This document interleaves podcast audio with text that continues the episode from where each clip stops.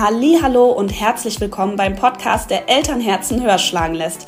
Tauche ein in Mit Herz und Wissen, der Podcast für clevere Eltern, geleitet von Jessie von Herzleiter Familienbegleitung und Katha von Familienbegleitung Herzgebunden. Hallo und herzlich willkommen zu einer neuen Folge mit Herz und Wissen, der Podcast für clevere Eltern. Heute werden wir uns mit dem Thema Schlaftraining beschäftigen, denn auch immer wieder viel angesprochen, auch auf unseren Social Media Kanälen kommt das immer wieder auf und wir sehen immer wieder so viel Schlaftraining und auch unter einem Deckmantel, dass wir heute einfach mal drüber sprechen wollen. Aber als allererstes unsere heißgeliebte Einstiegsfrage. Liebe Jessie, welches Buch, welchen Film oder welche Serie würdest du immer, immer wieder empfehlen? Also erstmal kurz, ich kann nicht lesen.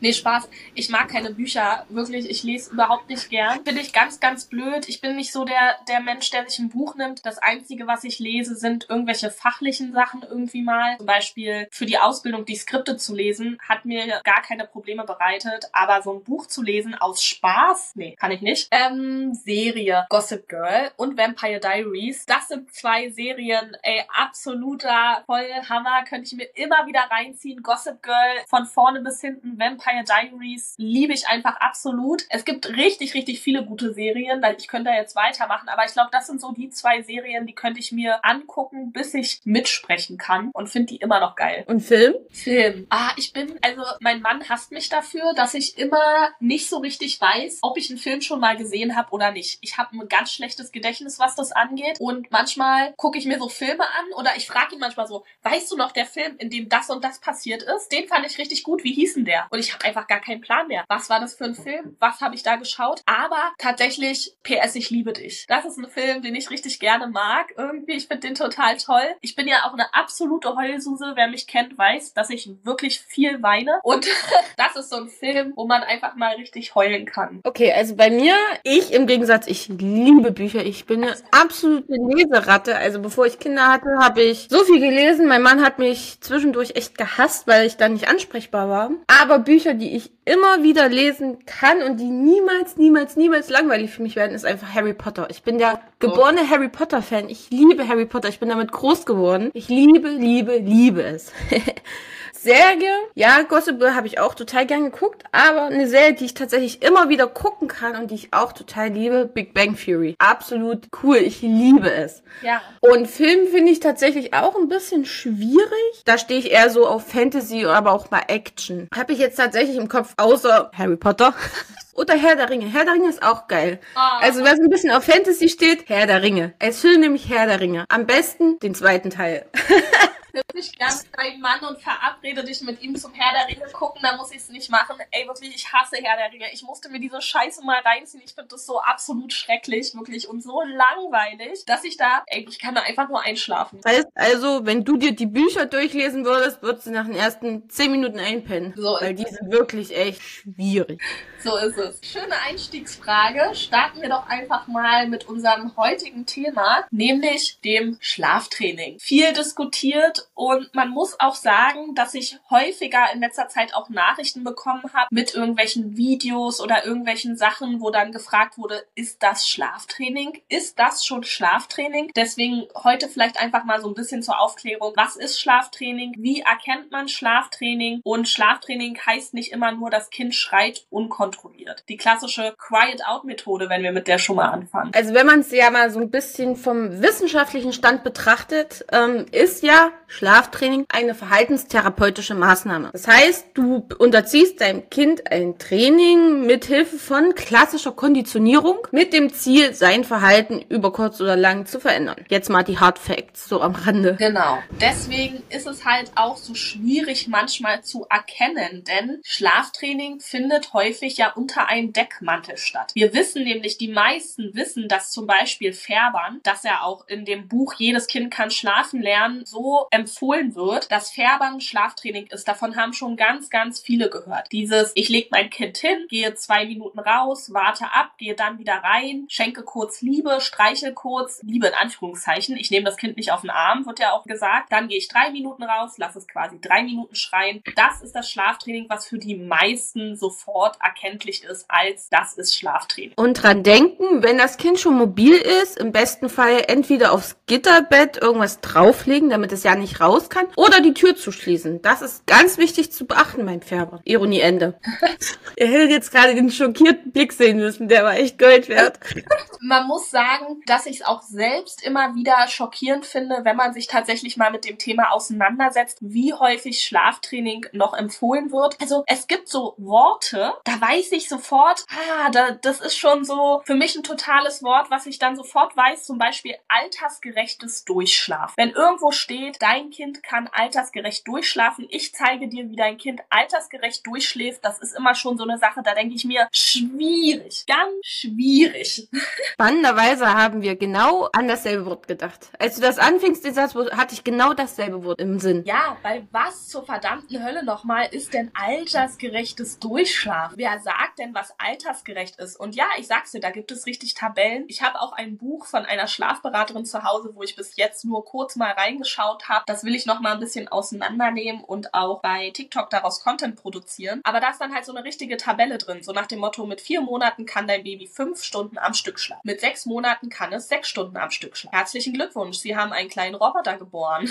Aber wenn wir schon beim Thema sind, was kann man eigentlich, wenn man gerade Eltern geworden ist, von seinem Kind erwarten? Windel vollhauen und stillen und oder Milch und schlafen. Im Endeffekt ist es doch so, unsere Kinder kommen auf die Welt, die warten neun Monate, manche zehn Monate, manche acht Monate, wie auch immer, im Durchschnitt neun Monate, in einer mollig warmen Höhle. Dort war es wunderschön warm, sie hatten permanent Essen, Trinken, sie hatten immer angenehme, wunderschöne Geräusche um sich, die sie beruhigt haben, die sie toll finden, die bekannt waren. Und plötzlich werden die zack in eine Welt rausgeschmissen, in der es kalt ist, in der es laut ist, in der es furchtbar hell ist, wo alle bekannten Geräusche plötzlich weg sind und es einfach nur beängstigend und komisch ist. Und da wird jetzt erwartet, dass sie in eine Ecke gelegt werden und in dieser Ecke bitte schlafen sollen, damit Mama und Papa auch schlafen können, obwohl alle Instinkte dieses Kindes sagen, Hilfe, ich bin wehrlos, wenn ich hier alleine liege, ich brauche die Nähe meiner Eltern. Und man muss ja auch sagen, dass Schlafverhalten von Neugeborenen und auch von Babys anders ist als bei uns Erwachsenen. Unser Schlaf ist ja zyklisch aufgebaut. Das heißt, in einem Schlafzyklus, der bei einem Neugeborenen 40 bis 50 Minuten lang ist, der steigt dann halt an bis ins Erwachsenenalter, schrittweise, so mit zwei, drei Jahren, haben die Kinder sich so ungefähr angeglichen an uns Erwachsene. Aber die Schlafzyklen sind viel, viel kürzer. Und nach einem Zyklus erwacht man. Auch wir erwachen nach einem Zyklus. Das ist total normal. Wir merken es einfach nur nicht. Wir schlafen einfach von alleine weiter. Und das ist das, was dem Kind manchmal einfach fehlt. Es kann nicht alleine wieder zurück in den Schlaf finden. Und das muss auch nicht bei jedem so sein. Manchmal schafft es vielleicht zwei Zyklen zu verbinden, dann wacht es nach dem dritten auf. Aber grundsätzlich sind die Zyklen einfach kürzer und das ist nicht ungewöhnlich, wenn ein Kind dann nach 40 Minuten auch mal wieder aufwacht. Ja, im Endeffekt haben wir schlichtweg Steinzeitbabys. Die haben Instinkte, die kommen auf die Welt und haben Instinkte, die sie davor schützen sollen, zu erfrieren, zu verhungern oder vom nächsten Säbelzahntiger gefressen zu werden. Und gegen diese Instinkte kann man nichts machen, außer dem Baby einfach die Sicherheit, die Nähe und die Geborgenheit zu geben. Genau, einfach darauf achten, dass alle Bedürfnisse erfüllt sind. Hunger, Durst, Nähe, Liebe, Sicherheit, Geborgenheit, Ausscheidungen, Windel. Das bringt das Kind dazu, zum Beispiel schnell weiter zu schlafen, wenn wir einfach für das Kind da ist. So lernt es in Anführungszeichen irgendwann selbst die Schlafzyklen zu verbinden. Das ist halt auch immer so eine Sache. Natürlich ist es so, dass es Schlafassoziationen gibt. Da wollen wir jetzt hier gar nicht drüber streiten, dass Stillen zum Beispiel eine sehr häufige Schlafassoziation ist und das Kind das dann einfach sehr häufig zum Weiterschlafen fordert. Was, wenn es für alle Beteiligten okay ist, auch nicht weiter was Schlimmes ist. Da muss man nicht unbedingt was dran ändern. Man kann bedürfnisorientiert etwas daran ändern, aber nicht damit seinem Kind Liebe zu entziehen und es irgendwie dazu zu bringen, tatsächlich alleine einzuschlafen. Genau, und jetzt kommt Schlafcoach XYZ,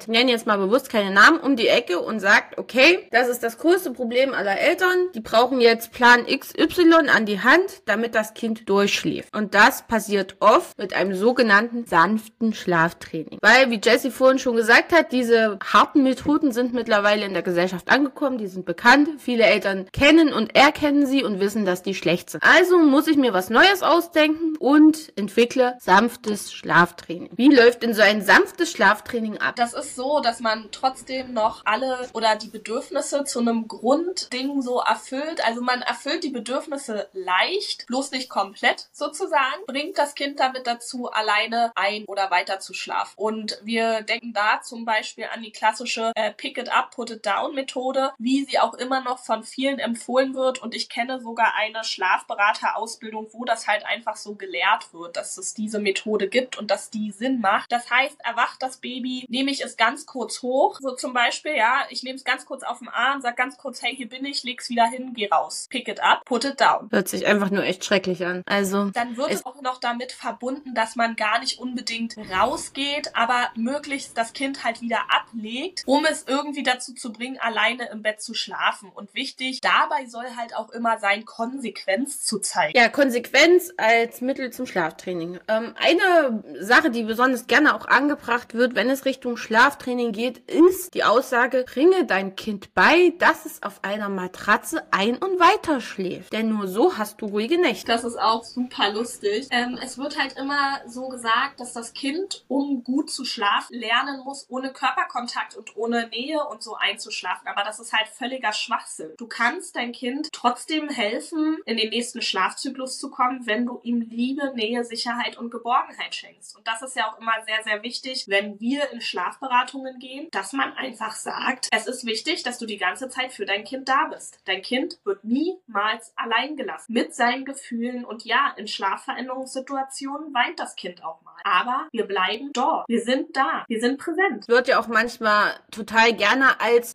personenunabhängige Einschlafbegleitung bezeichnet. Also wenn du sowas hörst, nimm deine Hände in die Hand und lauf. Denn das ist in der Regel ein Schlaftraining. Nimm deine Hände in die Hand und lauf, ja? Ja. Also in Sprichwörtern bin ich äh, extrem gut. Okay, dann Merkt man, ne? schreibe ich mir das gleich mal auf und mache eine Liste und das drucken wir dann irgendwann auf T-Shirts, so als Merch. Nimm deine Hände in die Hand und lauf. Das hätte ich gern als T-Shirt. Man muss sagen, Kinder sind kompetent, zwischen verschiedenen Bezugspersonen zu unterscheiden. du musst immer noch lachen. Die Kinder sind kompetent, zwischen verschiedenen Bezugspersonen zu unterscheiden. Wir müssen nicht dem Kind beibringen, alleine einzuschlafen, damit es bei einer anderen Bezugsperson gut schlafen kann. Das ist halt auch einfach wieder ein Prozess. Ich weiß, man hasst langsam diesen Ausdruck Prozess, aber es ist einfach ein Prozess. Ein Kind, was dann genug Sicherheit, was auch in dem Fall genug Bindung zu dieser Person hat, wird dann irgendwann bei dieser Person einschlafen. Aber jetzt machen wir schon wieder einen Exkurs zum Schlafen bei anderen Elternteilen. Es geht doch heute um Schlaftraining. Ja, irgendwie heute ist so Sonntag und ich habe das Gefühl, wir sind beide heute so ein bisschen durch vom Kopf. Was man einfach sagen muss, Schlaftraining in jeglicher Form ist einfach abzulehnen. Ja, also das Kind muss niemals lernen, alleine einzuschlafen, durchzuschlafen. Es gibt kein altersgerechtes Durchschlafen. Es gibt auch kein Alter, ab dem ein Kind nachts keine Nahrung mehr braucht. Immer oft behauptet, ab sechs Monaten braucht das Kind nachts keine Nahrung mehr. Deswegen ist es fähig dazu durchzuschlafen. Das ist völliger Schwachsinn. Das ist völliger Schwachsinn. Und am Ende, was ist Schlaftraining? Man muss sagen, einfach das Ignorieren von Bedürfnissen. Einfach so. Man ignoriert Bedürfnisse. Ja, wenn man gerade beim Thema sind, woher kommt denn das, dass mit sechs Monaten keine Nahrung mehr gebraucht wird? Das Einzige, was passiert, ist, dass Babys mit sechs Monaten nicht mehr lebensgefährlich unterzuckern können. Das ist das Einzige. Die brauchen nach wie vor, entschuldige bitte, ich bin über 30, ja, ich äh, oute mich hier mal, und ich trinke nachts. Ich habe nachts tatsächlich Durst oder ich muss nachts mal auf Toilette. Also ich meine, so weit, dass ich jetzt nachts essen muss, ist es noch nicht. Aber ja,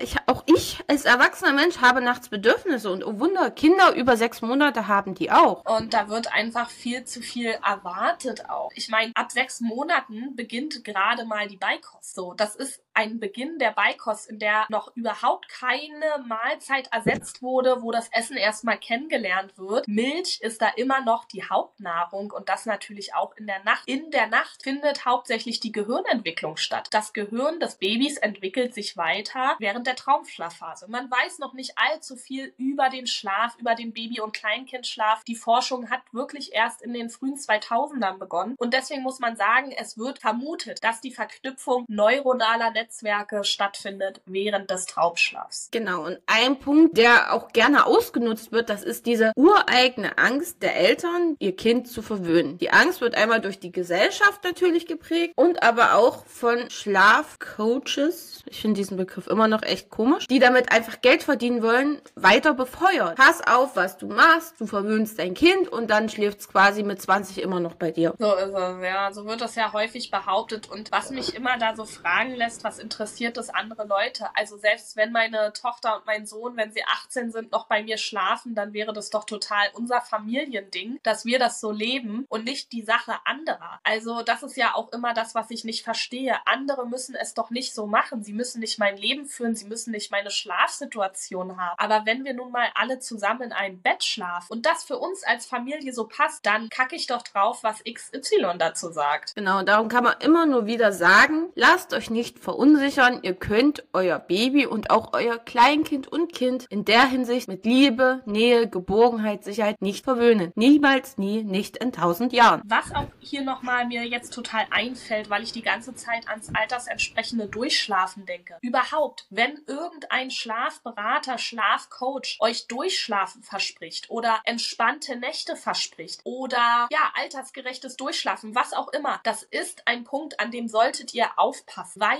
niemand sollte Durchschlafen versprechen. Und das ist auch immer ganz wichtig, das sage ich dann auch immer in meinen Beratungen. Wir können verschiedene Sachen probieren. Ich gebe euch aber nie die Garantie dafür, dass euer Kind irgendwie durchschläft oder dass ihr super entspannte Nächte habt und für immer alles super wird. Das kann ich einfach nicht. Denn Babyschlaf und Kinderschlaf ist viel zu individuell, um da pauschalisiert irgendwelche Aussagen drüber zu treffen. Genau, dazu kann ich nur wieder sagen, macht dir jemand irgendwelche Versprechen, nimm deine Hände in die Genau, nimm deine Hände in die Hand und lauf so schnell du kannst, wenn dir Schlafcoaches oder ähnliches irgendwelche Versprechungen machen. Das ist einfach, da, da steckt in den häufigsten Fällen irgendeine Form von Schlaftraining dahinter. Es gibt immer einen bedürfnisorientierten Weg. Und viele denken ja immer, wenn sie hören bedürfnisorientiert, oh Gott, man macht nur Singen und Klatschen mit den Kindern und ja, niemals schimpfen und äh, ja, niemals irgendwie mal Grenzen setzen. Nein, bedürfnisorientiert heißt einfach in dem Fall nur, dass alle Bedürfnisse eine Rolle spielen, dass eben nicht nur die Bedürfnisse des Babys eine Rolle spielen oder die Bedürfnisse der Eltern, was bei einem Schlaftraining einfach der Fall ist, sondern es werden immer alle Bedürfnisse gesehen und dann für alle der beste Weg gesucht. Also, wenn du eine Schlafberatung machen möchtest, such dir eine, die bedürfnisorientiert ist. Und man muss auch sagen, bedürfnisorientiert wird auch häufig verwechselt mit mein Kind darf nicht weinen oder so, ja? Also in der Schlafveränderung kommt es auch häufig dazu, dass ein Kind mal Gefühle zeigt. Wichtig hierbei ist, wir lassen unser Kind mit diesen Gefühlen nicht alleine. Wir sind da für das Kind. Wir schenken ihm trotzdem Liebe, Nähe, Sicherheit und Geborgenheit. Und was auch immer wichtig ist zu vermitteln, du brauchst klar eine gewisse Form von innerer Haltung und irgendwie auch Konsequenz. Aber dieses totale Konsequenz und es darf niemals ein Schritt zurück sein und so weiter, das ist einfach falsch. In einer Schlafveränderung kann es auch mal ein Schritt zurück sein. Es kann auch mal pausieren sein. Es kann auch mal kurz abgebrochen werden für drei Tage und nochmal neu gestartet werden. Das ist kein Versagen. Es ist nicht der ganze Prozess verloren, weil du in Anführungszeichen einmal einknickst. Genau, und genauso ist es, Jessie hat es ja vorhin schon mal angeschnitten, die Angst vor den Schlafgewohnheiten. Das machen ja auch ganz viele Schlafcoaches. Lass dein Kind niemals nur durch Einschlafstillen oder nur durch Einschlaftragen in den Schlaf finden. Dein Kind gewöhnt sich dran und dann hast du verloren und kriegst das nie wieder los. Nein, das ist auch Quatsch. Wenn diese Schlafgewohnheit für euch passt und ihr damit alle zufrieden seid, dann bitte macht es. Macht es so lange, wie es sich gut anfühlt. Und wenn es sich nicht mehr gut anfühlt, kann man immer noch einen anderen Weg finden. Kinder sind da echt flexibel und anpassungsfähig. Ja, wir dürfen halt nicht unterschätzen, wie kompetent und wie schlau unsere Kinder einfach schon sind. Und das ist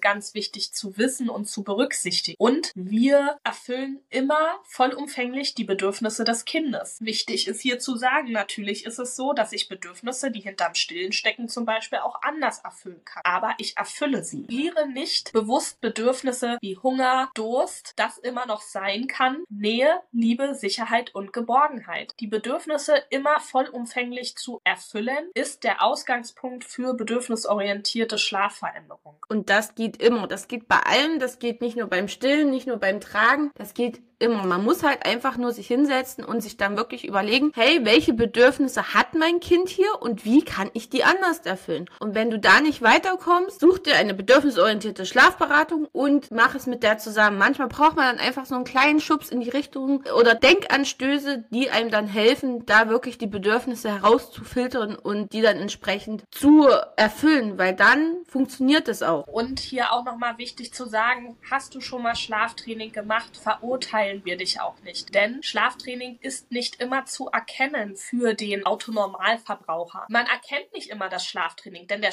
Schlafcoach an sich gibt dir ja ein gutes Gefühl. Du machst alles richtig. Dein Kind, du gibst deinem Kind die Möglichkeit zu erlernen, wie es alleine schlafen kann. Die geben dir richtig das Gefühl, dass du mit dieser Sache etwas Gutes für dein Kind tust, dass du etwas richtig machst. Und das kann manchmal einfach dann schwierig zu erkennen sein. Ist einfach so. Damit hast du auch nicht die komplette Bindung dann zu deinem Kind zerstört. Wir als Beraterin oder zumindest ich, Katharina könnte das noch eher, weil sie Sozialpädagogin ist. Aber ich kann niemals Bindung beurteilen. Das ist einfach nicht meine Kompetenz und nicht mein Bereich. Da muss ich sagen, ich kann zwar im gewissen Umfang natürlich eine Bindung erkennen und auch einschätzen, aber würde ich niemals tun, weil sowas in die Hand von einer Psychologin gehört. Das wäre auch für mich eine Kompetenzüberschreitung und das mache ich einfach nicht. Ja. Das ist auch der Punkt, wenn dir jetzt irgendeine Schlafberatung irgendwas von Bindung erzählen will, nimm die Hände in die Hand und lauf, weil das funktioniert nicht. Es sei denn, die ist ausgebildete Psychologin. Genau. Und ähm, Bindung ist einfach so vielfältig und so ähm, vielseitig, dass man das nicht vollumfänglich beurteilen kann. Wichtig ist aber zu sagen, dass wenn wir Bedürfnisse nicht erfüllen, und das wissen sehr viele von euch auch aus ihrer eigenen Kindheit, denn äh, wie zum Beispiel auch ich, wenn man Bedürfnisse nicht erfüllt bekommt, hat man einfach irgendwann einen Schaden daraus. Und deswegen ist es wichtig zu sagen, es geht nicht darum, dass das Kind niemals weinen darf, dass es niemals Gefühle zeigen darf. Es geht darum, dass man Bedürfnisse erfüllt und für das Kind da ist. Und so ist es auch einfach, dass man